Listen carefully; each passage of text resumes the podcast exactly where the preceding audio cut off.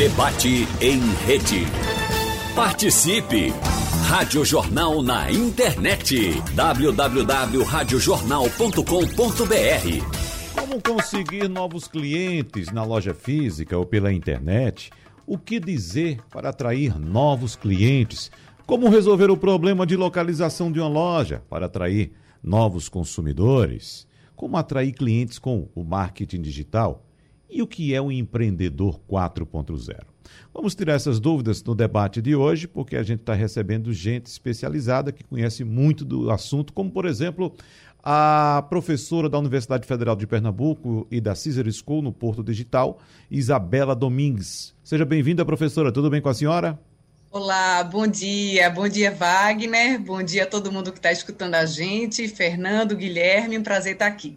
Bom, a professora Isabela Domingos tem pós-doutorado no Centro de Estudos em Consumo da Universidade Federal do Rio de Janeiro e é fundadora da Consumix Branding, que é uma consultoria especializada em gestão de marcas e tendências de consumo na era digital. E a gente recebe também o CEO da Luandre RH, Fernando Medina. Olá, Fernando, seja bem-vindo. Bom dia para você também. Olá, bom dia. Muito obrigado pelo convite.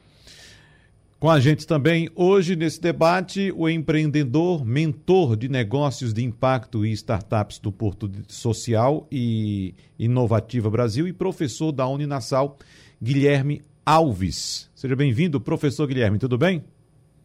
Tudo bem, muito obrigado pelo convite. Bom dia a todos e a todas. Bom, Guilherme, vamos começar por você não com sua experiência de professor, mas como empreendedor, por gentileza. Se apresente para o nosso ouvinte, para o nosso internauta e traga para a gente sua experiência como empreendedor. Como é que está sendo? O que é que você aprendeu nesse período e o que é que vem pela frente, Guilherme? Perfeito, Wagner. Vamos lá. Bem, Vamos. É, como foi dito, Guilherme Alves, eu já atuo com empreendedorismo há pouco mais de 20 anos, já tive vários pequenos negócios. Atualmente estou empreendendo na área de educação, tenho uma startup nessa área. Também tenho um coworking que fica no Porto Digital. E o que eu venho percebendo ao longo desses últimos 15 meses, né, de lockdowns e pandemias, é diversos empreendedores e empreendedoras muito resilientes e cada vez mais migrando para o digital. Eu estive no Vale do Silício, Wagner, em 2015 e visitei várias empresas como Google, Apple, Netflix. E uma coisa que foi bastante observada lá é que, quando perguntou assim, e aí, como é que está sendo a questão da transformação digital? Muitas empresas já estão passando por esse processo. E aí foi dito o seguinte, olha, aqui a gente já passou por isso. Foi em 2008, 2009, 2010, quando teve aquele boom imobiliário. Ou seja, momentos de crise possibilitam que negócios possam se expandir. E a uhum. gente está visualizando isso aqui no Brasil também.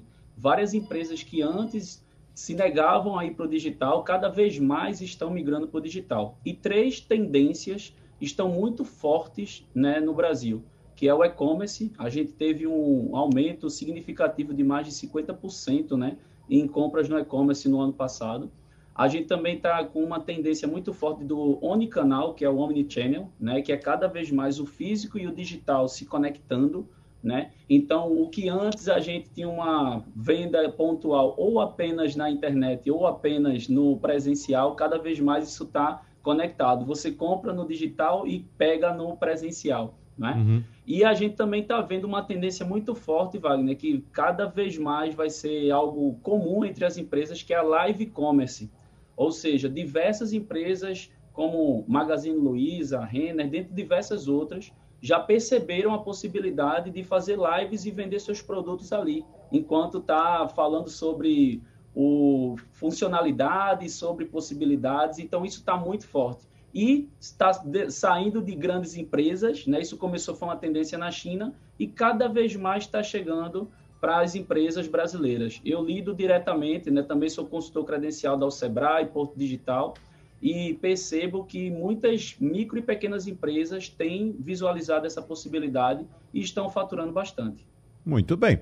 A professora Isabela Domingues, esse relato que Guilherme nos traz é importante porque a gente escuta, quando conversa com pessoas que moram em países desenvolvidos, sempre essa mesma alegação quando a gente questiona como é que está o desenvolvimento da vida digital, seja a, escola, seja o trabalho, seja o comércio, a atividade empreendedora, as pessoas geralmente dizem: olha, a gente não teve muito problema aqui porque a gente já vinha fazendo isso.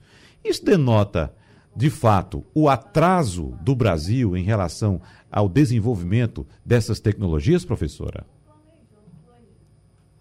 Bem, Wagner, essa questão é muito relevante, porque eu acho que a gente tem que ter muita cautela de colocar todo mundo no mesmo balaio, como se diz popularmente. Uhum. Porque, assim como Guilherme, eu também faço consultoria para o Sebrae, e inclusive estou desenvolvendo no momento um projeto junto ao Sebrae da Paraíba, é, da própria transformação do Sebrae da Paraíba, e o que fica muito forte para a gente quando a gente pensa, no nosso caso, o cliente do nosso cliente, né? Então, o cliente empreendedor que procura, por exemplo, uma instituição como o Sebrae, é que a gente tem uma granularidade de públicos muito grande.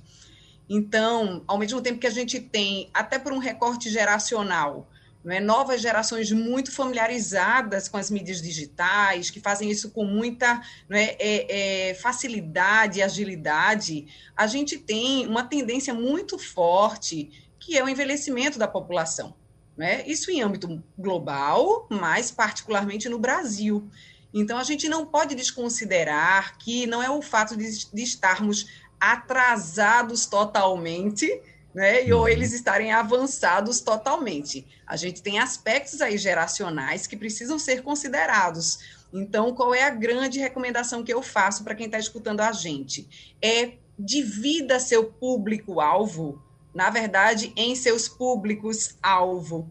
Porque possivelmente você vai ter ali sim, né? Aquele nativo digital, ou até aquela pessoa que nem é nativa digital, que é como nós aqui da nossa faixa etária, migrantes digitais, né? mas é, que terão mais familiaridade, outras pessoas não. Então, vamos pensar, na verdade, por níveis de maturidade digital, para que a gente possa fazer uma entrega de valor consistente para aquela pessoa no digital ou no digital, como o Guilherme trouxe, nessa articulação omnichannel, articulando o físico com o digital, e também aquele que está totalmente precisando ainda de uma assistência muito mais presencial, que isso é muito forte, né? Eu quero falar com uma pessoa.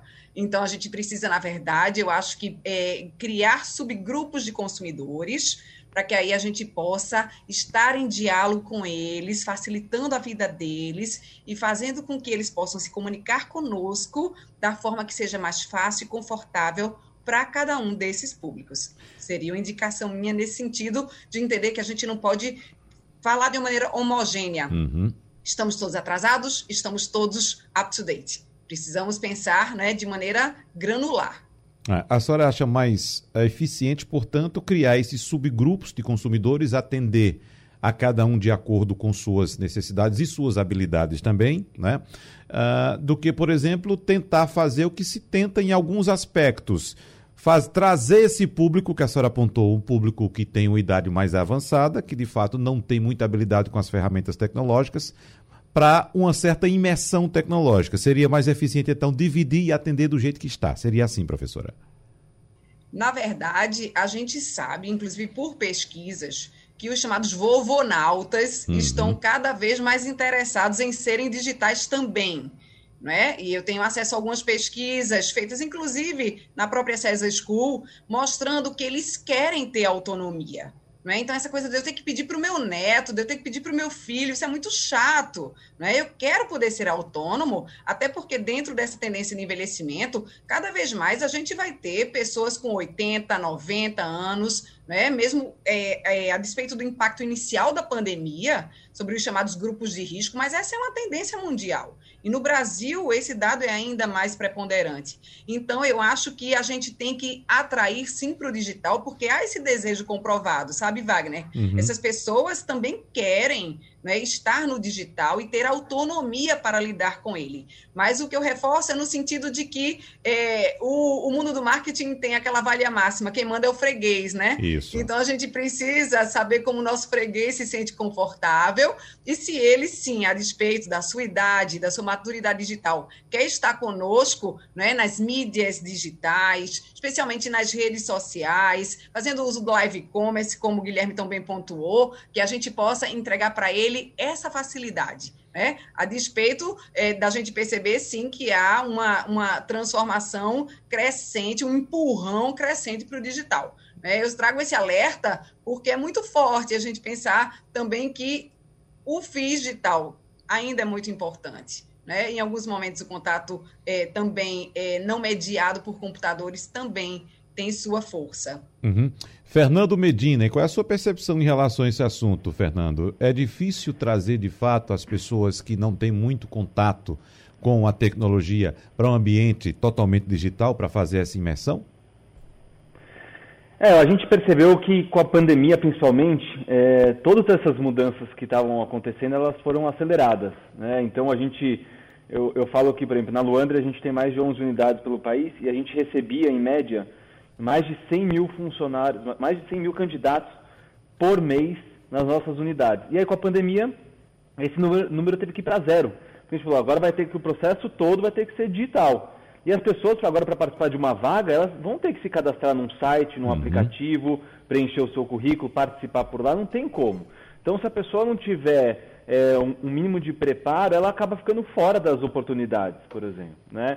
E também tem um ponto interessante que tanto a Isabel como o Guilherme é, mencionaram, essa questão do e-commerce e dessa, no, dessa nova tendência, a gente percebeu que isso também impacta nas vagas, porque as vagas aumentaram, as vagas relacionadas a esse ecossistema é, do e-commerce, das vendas online, é, foi o que teve um boom na pandemia.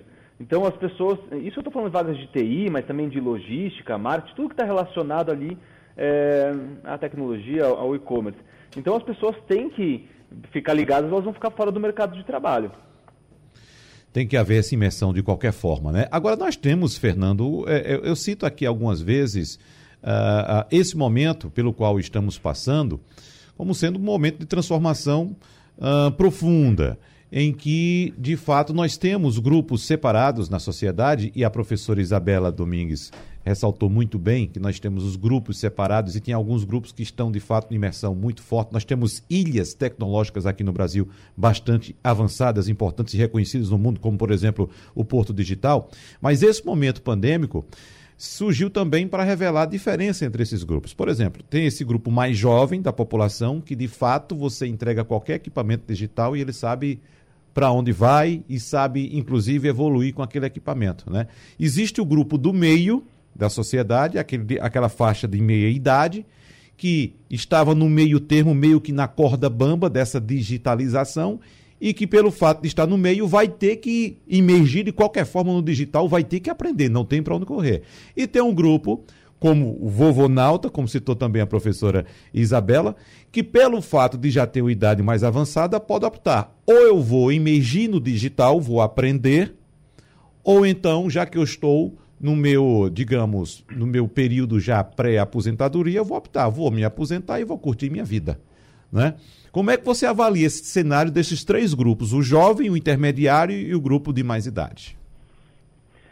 É uma, é uma ótima pergunta. Na verdade, o que eu sempre falo é, é tudo que a gente faz no nosso trabalho, ele está sempre em constante mudança e atualização. Então, a maneira como a gente está fazendo nosso trabalho hoje, ela provavelmente não vai ser a mesma daqui é, um ano, dois anos. Isso para todos os trabalhos. A gente provavelmente não teria esse debate dessa forma há um ano atrás.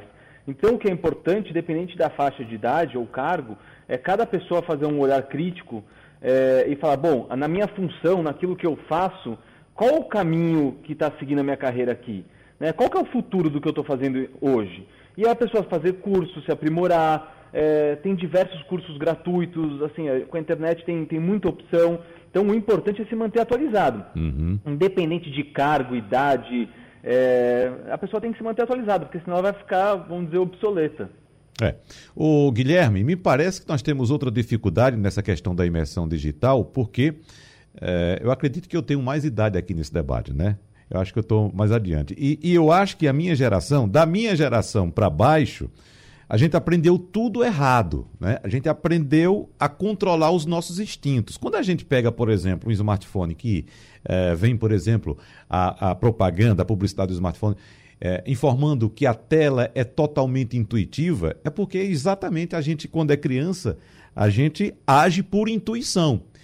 E nós, pelo menos na minha geração, aprendemos a controlar essa intuição para aprender a mexer nas coisas analógicas.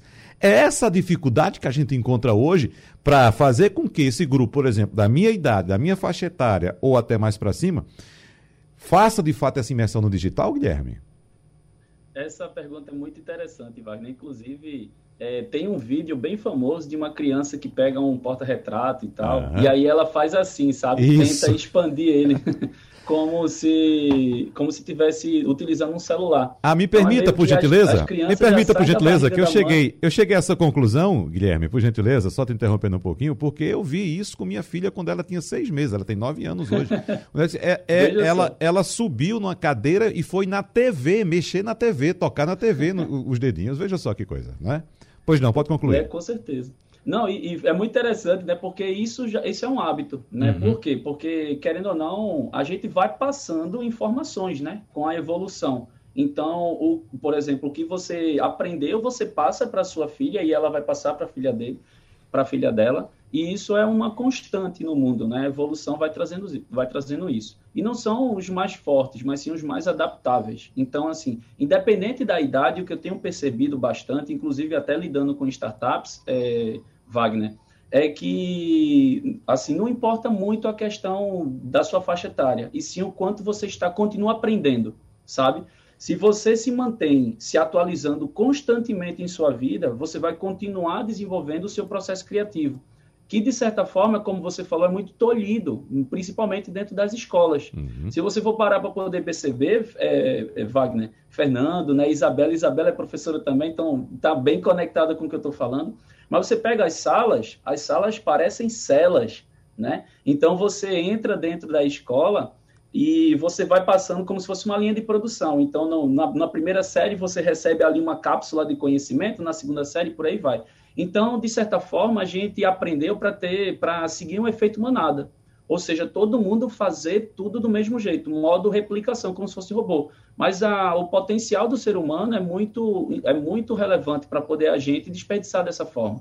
E aí a gente tem visto essas gerações cada vez mais integradas com o digital. Para você ter uma ideia, eu peguei aqui alguns resultados, é, alguns dados da Associação Brasileira de E-Commerce, né, que mostrou, por exemplo, que é, mais de 25 milhões de pessoas no último ano fizeram uma primeira compra online.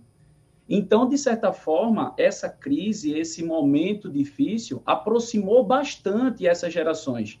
O que antes a gente via na empresa uma ou duas gerações no máximo, por exemplo, de pai e filho, com, como a professora Isabela trouxe, a expectativa de vida aumentando, a gente tem visto agora três, quatro ou até cinco gerações diferentes dentro de empresas, startups e por aí vai.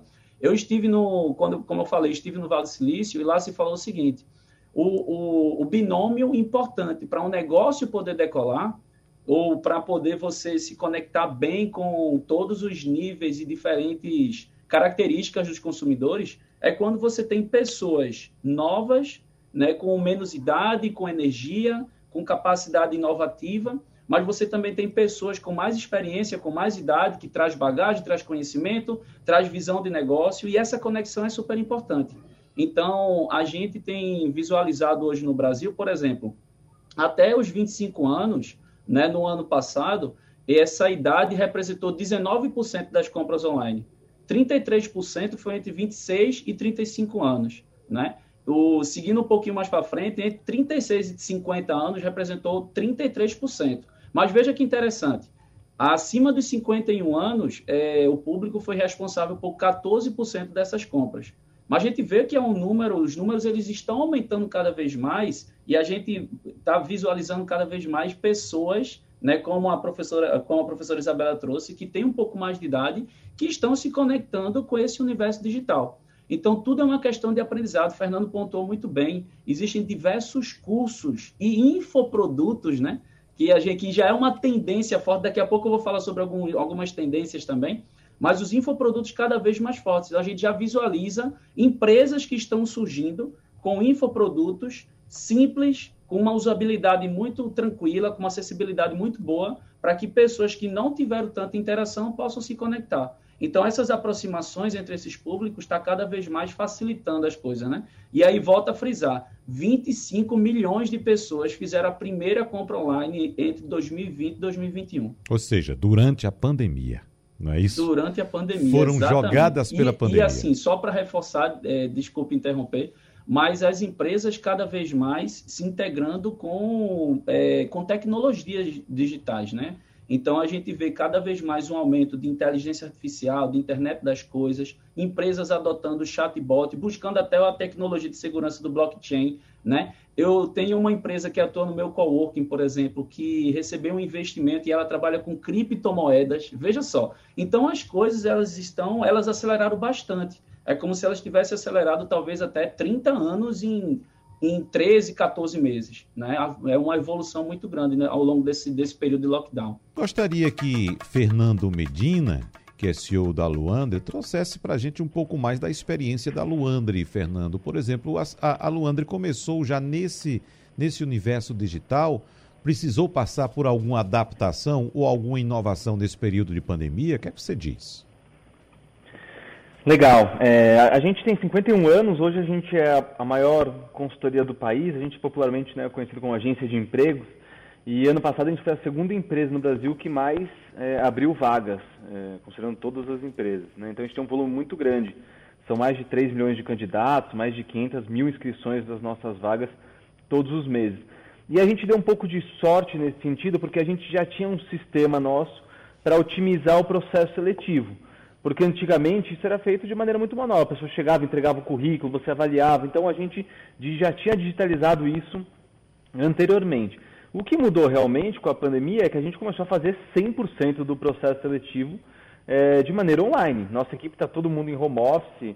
É, a gente tentou voltar um pouco no final do ano, depois da pandemia voltou com mais força. Então, é, o processo seletivo hoje ele consegue ser feito de maneira online, é o que a gente fala bastante. Por que eu vou pedir para um candidato que está desempregado, que está passando por dificuldade, para ele atravessar a cidade, gastar com condução, gastar o tempo dele, sendo que a gente pode fazer essa entrevista de maneira online, muito mais fácil, muito mais rápido, muito mais barata, uhum. é, melhor para todo mundo. Né? Então essa foi uma mudança grande aí que a gente percebeu com a, com a pandemia. Ô Fernando, e essa é uma cultura muito forte ainda no Brasil, né? Da presença física da pessoa. E muitas empresas têm isso ainda, né? Da presença física, de estar lá. Tem a questão legal também do horário, bater o ponto, tem que chegar naquela hora, tem que sair, sair naquela hora. E às vezes esquece até do, do produto que o, o colaborador tem que entregar. Mas você encontra resistência também na mudança dessa, dessa cultura ainda, Fernando? Porque, como você bem disse, hoje você pode economizar tempo, economizar combustível, diminuir a circulação de pessoas no trânsito, pessoas, no caso, veículos no, no trânsito, né? E de pessoas Sim. também em determinados ambientes. Ou seja, com essas ferramentas tecnológicas, que, claro, as pessoas precisam ainda estudar melhor, conhecer melhor, isso tudo pode ser otimizado, mas há uma cultura muito enraizada ainda no Brasil da presença física do ser humano ali, né?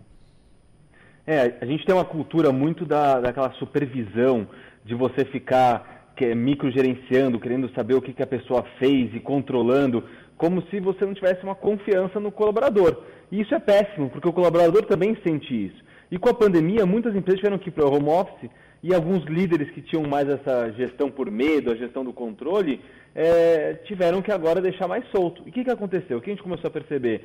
Que as pessoas renderam mais, que muitas empresas relatam que tiveram um resultado é, muito mais eficiente. Por quê? Porque você deu liberdade, você confiou no colaborador e ele com liberdade, com confiança e sentindo que ele pode produzir, é, porque ele, as pessoas estão realmente deixando ele livre, começa a produzir muito mais né, começa a trabalhar muito melhor. Então, acho que essa foi uma mudança cultural que, que muitos líderes, principalmente, estão tendo que passar. Né? Quem, já tinha, é, quem já tinha mais autonomia, quem já deixava a equipe correr um pouco mais solta, entre aspas, saiu na frente. Uhum. É, e no caso das corporações, tá? inclusive das pequenas, dos empreendimentos pequenos, professora Isabela Domingues. Vamos entrar agora, de fato, em uma das questões que foram abordadas na abertura do nosso debate. Como atrair esses novos clientes? Nós Temos a experiência aqui de Fernando Medina, que tem um é, é CEO de uma empresa que tem mais de 50 anos de história.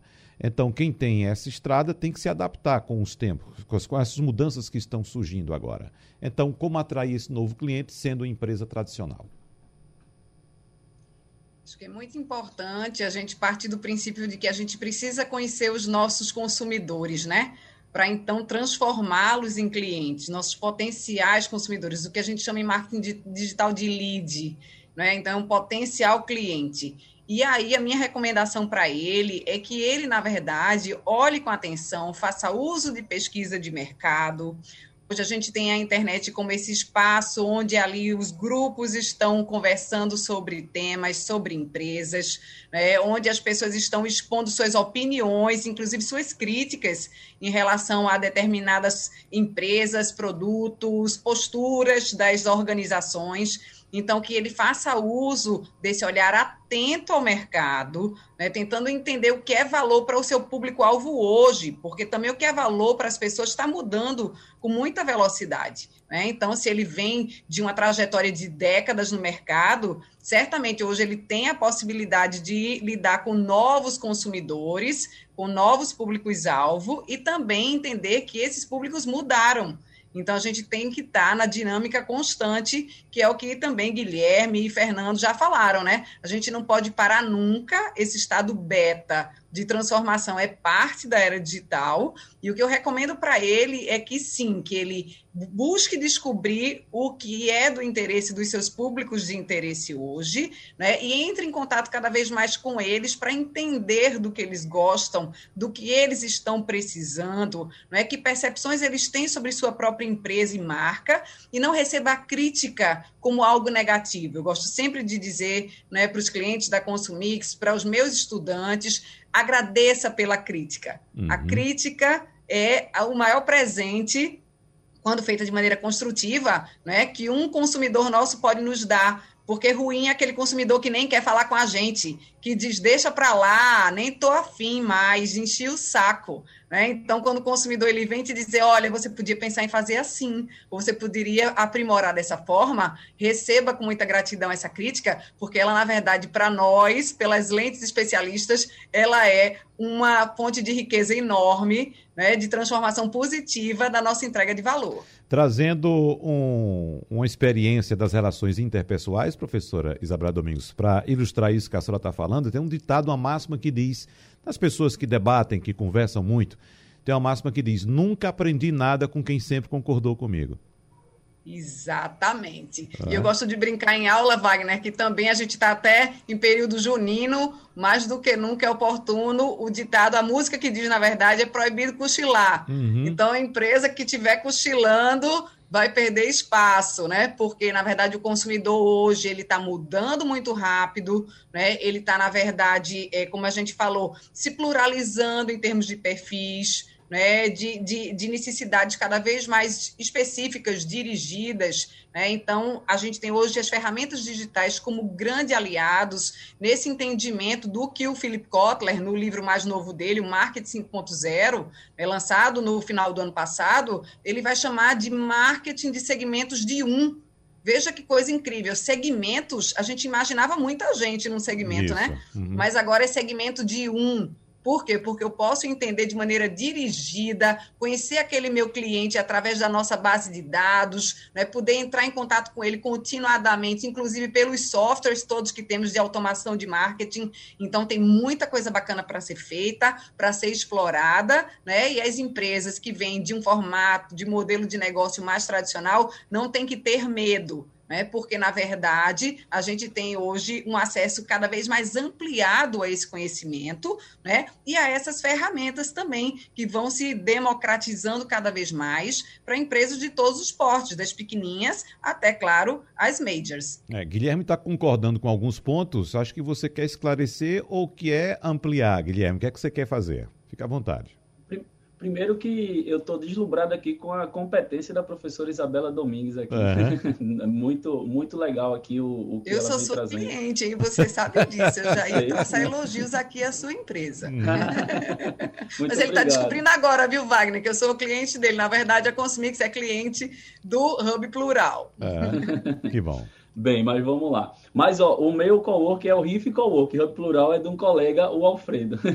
mas vamos lá. Mas vejam só, é, eu concordo totalmente e a professora Isabela trouxe alguns pontos que, que chamam muita atenção. Por exemplo, entender hoje quem é esse consumidor digital é importante. Por exemplo, no ano passado, é, 47% das pessoas que fizeram compras, elas compraram com frete pago e 53% com frete grátis. Isso é um aumento de 6% de um ano para o outro, porque no ano de 2019, aliás, no ano de 2000, é, 2019, tinha sido 47%, então inverteu. As pessoas estão buscando frete grátis. Então, cada vez mais a cadeia de logística ela vai, vai ter que trabalhar e, e e pensar como eu posso entregar mais valor para o cliente de uma forma mais rápida. Por isso que está se trabalhando cada vez mais em comunidade de pequenos negócios. Então, você tem, por exemplo, uma Magazine Luiza, o Mercado Livre, né, uma OLX, ou diversos outros marketplaces que se apoiam em pequenos consumidores locais para poder fazer o produto chegar mais rapidamente.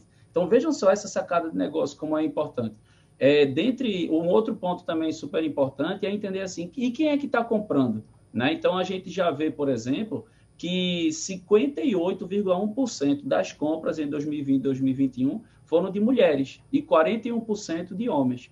E aí a gente passa para um outro ponto, o ticket médio. E qual é o ticket médio dessas pessoas? A mulher tem costumado comprar 382 reais, e os homens 538. Né? Então, quando a gente vai ver todas essas informações, a gente começa a entender um pouquinho mais sobre esse nosso cliente. É o professor Isabela e Fernando trouxeram um ponto super importante que a gente precisa parar para analisar, que é a jornada desse consumidor. Então, por exemplo, qual é o primeiro ponto de contato desse consumidor? Ele é esse ponto de contato, ele é exclusivamente online. Se for exclusivamente online, então quem está andando na rua não vai ver. Então, entenda já aí, Wagner, a necessidade do omnichannel, né, do omnicanal, que você precisa ter um, um primeiro ponto de contato nos dois, nesses dois ambientes, o digital e o presencial. Eu, no, nos últimos anos, eu venho fazendo um trabalho com empresas de contabilidade, que o, primeiro ponto de contato de clientes de empresas de contabilidade era quando chegava uma indicação de um, de um cliente de uma empresa. Então, uhum. veja só, precisava da indicação para outro cliente poder saber. E a gente vem trabalhando muito isso, dessa migração de negócios tradicionais para o digital. Porque senão realmente fica a mercê de acontecer algumas coisas. Vou, vou trazer um exemplo bem prático. Um amigo meu de uma empresa de perfumes pernambucana, ele tinha um negócio dele totalmente apoiado em quiosques de shopping. E o que é que aconteceu no dia 16 de março de 2020, né?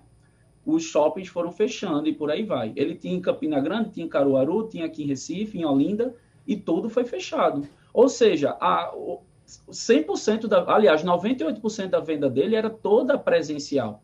2% era online. Então, o que é que acontece com uma empresa como essa? Ela, ela, num primeiro momento, ela quebra.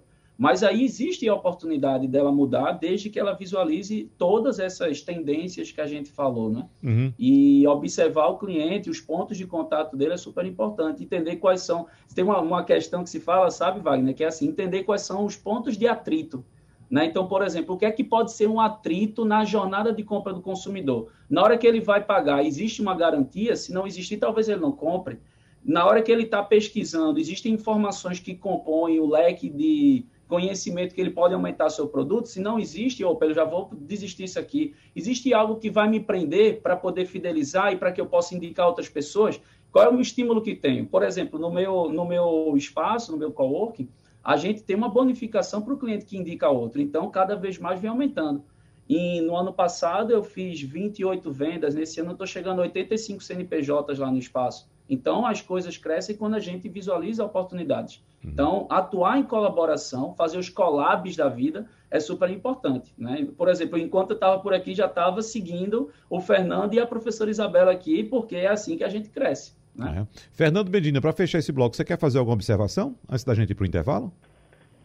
Não, acho que o Guilherme falou temas super legais. Assim, o hábito de é, consumo de, das empresas mudou radicalmente é, e isso também impacta no emprego, sem a menor dúvida.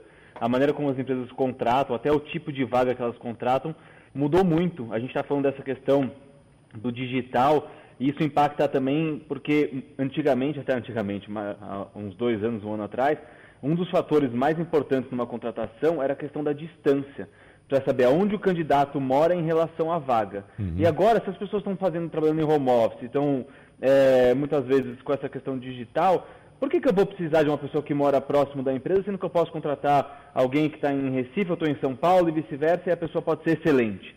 Né? Então, acho que essa barreira da, da questão física é, mudou muito de um ano para cá e isso está impactando nos empregos também. Só lembrando, Fernando, que antes mesmo da pandemia, e olhe, eu posso até dizer muito antes, nós temos uh, experiências e relatos também de empresas que, por exemplo, estão sediadas nos Estados Unidos, mas tem um call center na Índia. É, isso antes da pandemia. Exatamente. Né? Então, exatamente. Porque isso... E acho que isso aumentou bastante agora, né? Porque ah, esses casos dúvida. eram casos, era mais uma exceção, e agora as empresas estão olhando e falando assim, mas calma aí, por que, que eu vou precisar contratar alguém que está próximo aqui da, da minha empresa, sendo que talvez a, o melhor, a melhor pessoa esteja, na verdade, numa outra cidade? Uhum. Né? E também acho que a questão de qualidade de vida mudou muito, porque é, principalmente nas grandes cidades, a pessoa tem que mudar, ela paga aluguel, é caro, transporte, é, tem diversas questões da qualidade de vida que de repente ela pode mudar para o interior, para a praia, enfim, ter uma qualidade de vida maior, render mais, e às vezes o seu candidato está ali. Né? O melhor, a melhor pessoa para trabalhar com você está em outro local. Eu quero saber agora da professora Isabela Domingues é, o, o, o que é que é preciso Quais são as melhores práticas de gestão para que um negócio possa se adaptar, professora, à nova realidade que está surgindo? Wagner, tem um ponto que foi falado aqui pelos meninos que eu acho que é de suma importância, né, que é a questão da integração. Eu acho que integração é palavra de ordem para a gente se manter atualizado, competitivo. Então, a gente falou aqui da integração das idades, das gerações né, a integração das expertises. Hoje as empresas né, de ponta trabalham não mais com departamentos, mas com squads. Né? O que são os squads? São grupos multidisciplinares. Por quê? Porque se eu fico trabalhando só com aqueles que sabem coisas parecidas com o que eu sei, né, a minha capacidade de olhar diferente, né, criar, inovar, se restringe muito então, é muito importante que a gente pense que integração é palavra de ordem. Então, não pensar que o meu estagiário sabe menos que eu, que sou a, a, a CEO, porque, na verdade, tô, temos conhecimentos que integrados serão muito mais potentes. A integração dos mais velhos com os mais jovens, a integração dos saberes. Né? Então, cada vez mais a gente tem equipes diversas, e essa diversidade hoje pa passa fortemente nas empresas por diversidade de idade, diversidade de gênero, diversidade né, é, étnica, diversidade de pontos de vista, de formações, porque é aí que nasce a inovação. Né? Eu tive um professor na minha graduação, eu nunca esqueço, eu tinha 20 anos quando ele falou isso, e eu trago para a minha vida. Que ele diz assim: a gente vive com pessoas iguais, estuda com pessoas iguais, termina que cresce em grupos sociais muito iguais, a nós, mas a gente só aprende com diferente, uhum. né? Então, como é importante pensar essa integração e que inovação diz respeito, acima de tudo, sobre uma transformação cultural, né? uma transformação da cultura organizacional. Não adianta dizer, ah, agora minha empresa vai ser uma empresa inovadora e continuar com aquelas mesmas práticas né, hierárquicas, né, desse controle rígido, como o Fernando falou, então, é muito importante que a gente tenha no radar que, para que a gente se torne cada vez mais comp competitivo, up to date, a gente tem que transformar, acima de tudo, o chamado mindset a forma de pensar o mundo, a forma de pensar os negócios, os consumidores, os mercados e as pessoas que estão com a gente na nossa própria equipe. Fernando Medina, existe uma máxima utilizada uh, por uh, empresas uh, principalmente nessa nova realidade agora, que diz o seguinte: inove ou morra. E você tem experiência dos dois lados. Você tem experiência tanto empreendedora quanto a experiência também de lidar com profissionais, com colaboradores, com trabalhadores, né? pessoas físicas. Essa máxima serve também para as pessoas que estão hoje tentando entrar no mercado de trabalho, inove ou morra? Ou é muito dura, hein, Fernando? Com certeza, com certeza. Aquilo que eu falei no, no começo do programa, se, é, todas as funções, cargos, todas, sem exceção, elas estão é, mudando, se transformando, evoluindo. Então, a maneira como a gente faz hoje, ela vai com certeza mudar amanhã, qualquer cargo de qualquer empresa, se as pessoas não se atualizarem e elas ficarem é, confortáveis com a maneira como ela faz hoje, elas vão ficar para trás. Independente de cargo, empresa, isso é uma realidade. Por isso que é tão importante se manter atualizado, com cursos, é, tem, tem diversas maneiras de se manter atualizado, mas tem que ter essa cabeça aberta para falar, legal, hoje eu faço de uma maneira, mas tem uma maneira melhor, tem uma maneira mais rápida, é, mais eficiente de eu fazer o que eu faço hoje? Acho que essa tem que ser uma reflexão diária. Muito bem. Agora, o Guilherme, você falou, acho que no primeiro bloco ainda, a respeito de tendências de infoprodutos. Eu fiquei curioso aqui porque você ainda não tocou no assunto, né? Você disse que ia falar. Quais são essas tendências, hein, Guilherme?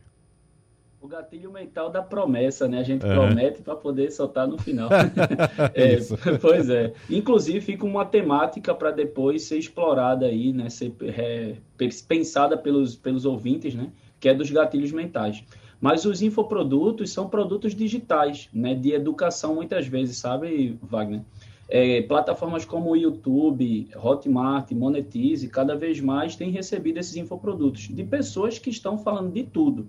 Né? Eu tenho um colega que fala, um amigo que fala sobre WCM, que é uma evolução do Lean Manufacturing, né? Uma forma de, de trabalhar diferente dentro de indústrias. Pessoas que estão trabalhando infoprodutos de marketing digital, né? Cada vez mais é, essa tendência de edutequerização das empresas, né? Então, as empresas, elas vinham com uma linha, ah, eu trabalho com finanças, eu trabalho com produção de eletrônicos, trabalho com comida, mas encontrou, durante a pandemia, um outro modelo de negócio. Para você ter uma ideia, uma churrascaria começou a vender um infoproduto de cortes de carnes, veja só. Então, isso tem surgido bastante. Outras tendências, só para poder completar, né? O delivery de comida, cada vez mais forte, né? É, Para vocês terem uma ideia, alguns aplicativos né, de entregas cresceram 103% né, de janeiro a junho de 2020. Né? A gente vê, por exemplo, serviços de locação de carros que cresceram mais de 50% ao longo desses últimos tempos também. É, eu tinha separado aqui também outra, um, um, um, negócio cada vez mais forte também, vendas de cosméticos naturais e artesanais, né? Hoje a gente já tem 62% dos brasileiros e brasileiras, né, que estão adeptos a fazer esse tipo de compra. A gente já tem mais, uma outra tendência, a gente já tem mais de 35 milhões de pessoas que se declaram vegetarianas ou veganas, que já é, olha só, 14% da população brasileira, então também é uma tendência forte, inclusive empresas de fast food tradicionais, os gordurosos, né? Uhum. Cada vez mais têm produtos já veganos e vegetarianos para esse público, né? E uma outra tendência muito forte é a de clube de assinatura. Veja só, né? Hoje a gente tem clube de assinatura de tudo, de vinho, de cerveja, de doces, de produtos naturais, de kit de maquiagem, cosmético, acessório para pets, de cápsula de café. Né? Então, por exemplo, que em 2015 a gente tinha apenas 300 empresas no setor, hoje a gente tem mais de 5 mil clubes de assinaturas. Veja só. Então, crescimento exponencial. Né? É, e assim, a gente ficar atento também, para fechar, com uma tendência que é o consumo de vingança. As pessoas estão pé da vida né, por ficar dentro de casa e na medida em que a gente vai saindo de alguns isolamentos sociais, as pessoas vão querer descontar esse atraso. Então, por exemplo, uma área que vai ser super impactada né, positivamente vai ser o setor de eventos e turismo, que as pessoas pararam de fazer ao longo de um ano. Hum, muito bem. Eu quero dizer o seguinte, é, Guilherme, professora Isabela e Fernando Medina. É, hoje cedo eu postei uma foto no meu Instagram do nosso ambiente aqui de trabalho, aqui na, no, no, estúdio da rádio, né? Porque uma das participantes de um quadro que nós temos aqui, o Passando a Limpo, ela está fora do Recife e entrou por uma plataforma digital no programa. Então nós temos aqui monitores que mostram a participação, como vocês estão participando agora, vocês estão no site da Rádio Jornal participando com imagem também. Então postei essa foto para mostrar para o nosso ouvinte é, como é esse novo ambiente de trabalho, mesmo estando atuando no veículo centenário, que é o rádio, um veículo tradicional. O rádio se adapta a essas novas tecnologias e utilizando um termo que foi muito utilizado hoje no debate, muito apresentado no debate, que é o omnichannel. O rádio, mesmo sendo veículo tradicional, hoje é omnichannel. Estamos no rádio tradicional, em várias frequências de rádio, é duas FM e um AM. Nós estamos na internet, no radiojornal.com.br. Nós estamos nas mídias digitais, enfim, estamos em tudo. Estamos atuando, de certa forma, omnichannel. Quem quiser, inclusive, ver essa foto, o meu Instagram é wagnergomes.wgnews, Wagner com W, wagnergomes.wgnews, que vai ver, inclusive, algumas participações de ouvintes, aliás, de, de uh, colaboradores do nosso debate, também nessas plataformas digitais, para trazer essa percepção de que, de fato, nós devemos ser todos hoje omnichannel, como bem disse o professor Guilherme Alves. Mas para fechar bem rapidinho, só mais uma pergunta para a professora Isabela Domingos. Nosso tempo já voou, professora. Rapidinho, por favor, o que é que significa esse termo também que está surgindo novo para muita gente? Empreendedor 4.0. A gente está na era 4.0, não é? Que é a era da quarta revolução industrial, caminhando para a era 5.0. Por isso que eu mencionei o marketing 5.0, não é? Que é já esse livro novo aí, não tem em português ainda, mas quem quiser já acessar em inglês né, já está disponível. Estou dando um curso, inclusive, a partir do dia 29, sobre o tema, né, Marketing 1.0 a Marketing 5.0. E a minha provocação, uhum. Wagner, é onde sua marca está de 0 a 5, né? Para é para os empresários, os empreendedores, né, de todos os portes pararem para pensar e correrem atrás aí de fazer justamente né, os seus ajustes, né, as suas mudanças, a sua própria transformação. E é, uma, o empreendedor 4.0 é esse empreendedor que não pode ficar para trás nessas transformações de entendimento de consumo, como o Guilherme pontuou, veja, quando a gente vê mudanças alimentares, né, na verdade, um consumo consciente, um consumo mais crítico. Né, eu tenho um livro lançado em 2018 chamado Consumo de Ativismo, que mostra como os consumidores estão mais engajados, né, cobrando novas posturas das empresas. Então, o empreendedor 4.0 é esse empreendedor que precisa ter no seu radar né, uma automação cada vez maior, dos seus canais de vendas, de comunicação, né? desses processos em rede, desse consumidor mais engajado e atento, que quer colaborar e que a gente entenda que ele é parte significativa da construção de valor. A gente não pode fazer mais para o consumidor, a gente tem que fazer com o consumidor. Muito né? Bem. E essa é uma virada de chave muito importante, né, Guilherme? Né? Que é a gente, na verdade, não se colocar em polos opostos ter medo do cliente. Eu uhum. digo, se abrace com o seu cliente. Seu cliente é a sua maior riqueza. Né? Então, quem quiser discutir mais esses temas, eu faço o convite. Está né? Tá lá na plataforma Simpla, é, Marketing 1.0 a 5.0. Vai ser no final do mês, a partir do dia 29. Agradeço pela oportunidade de estar aqui conversando com esses craques sobre esses temas fantásticos. Muito obrigado, Muito professora Isabela Domingos. Só para a gente fechar e rapidinho, só para vocês darem também os seus endereços eletrônicos ou algum recado, 10 segundos para Fernando Medina e Guilherme Alves, só para fechar. Fernando Medina, você. Tá bom, vocês podem encontrar todas as nossas vagas, elas são gratuitas. É, no nosso site, no nosso aplicativo luandre.com.br. Muito bem. Guilherme Alves. É, pessoal, foi ótimo. Vocês podem me encontrar no Instagram guilhermealves.mentor e venham trabalhar comigo no Instagram Riff Coworking. Procurem lá depois. Muito obrigado então a Guilherme Alves, Fernando Medina e a professora Isabela Domingos pela participação em nosso debate. Sugestão ou comentário sobre o programa que você acaba de ouvir, envie para o e-mail ouvinte@radiojornal.com.br ou para o endereço Rua do Lima 250, Santo Amaro, Recife, Pernambuco.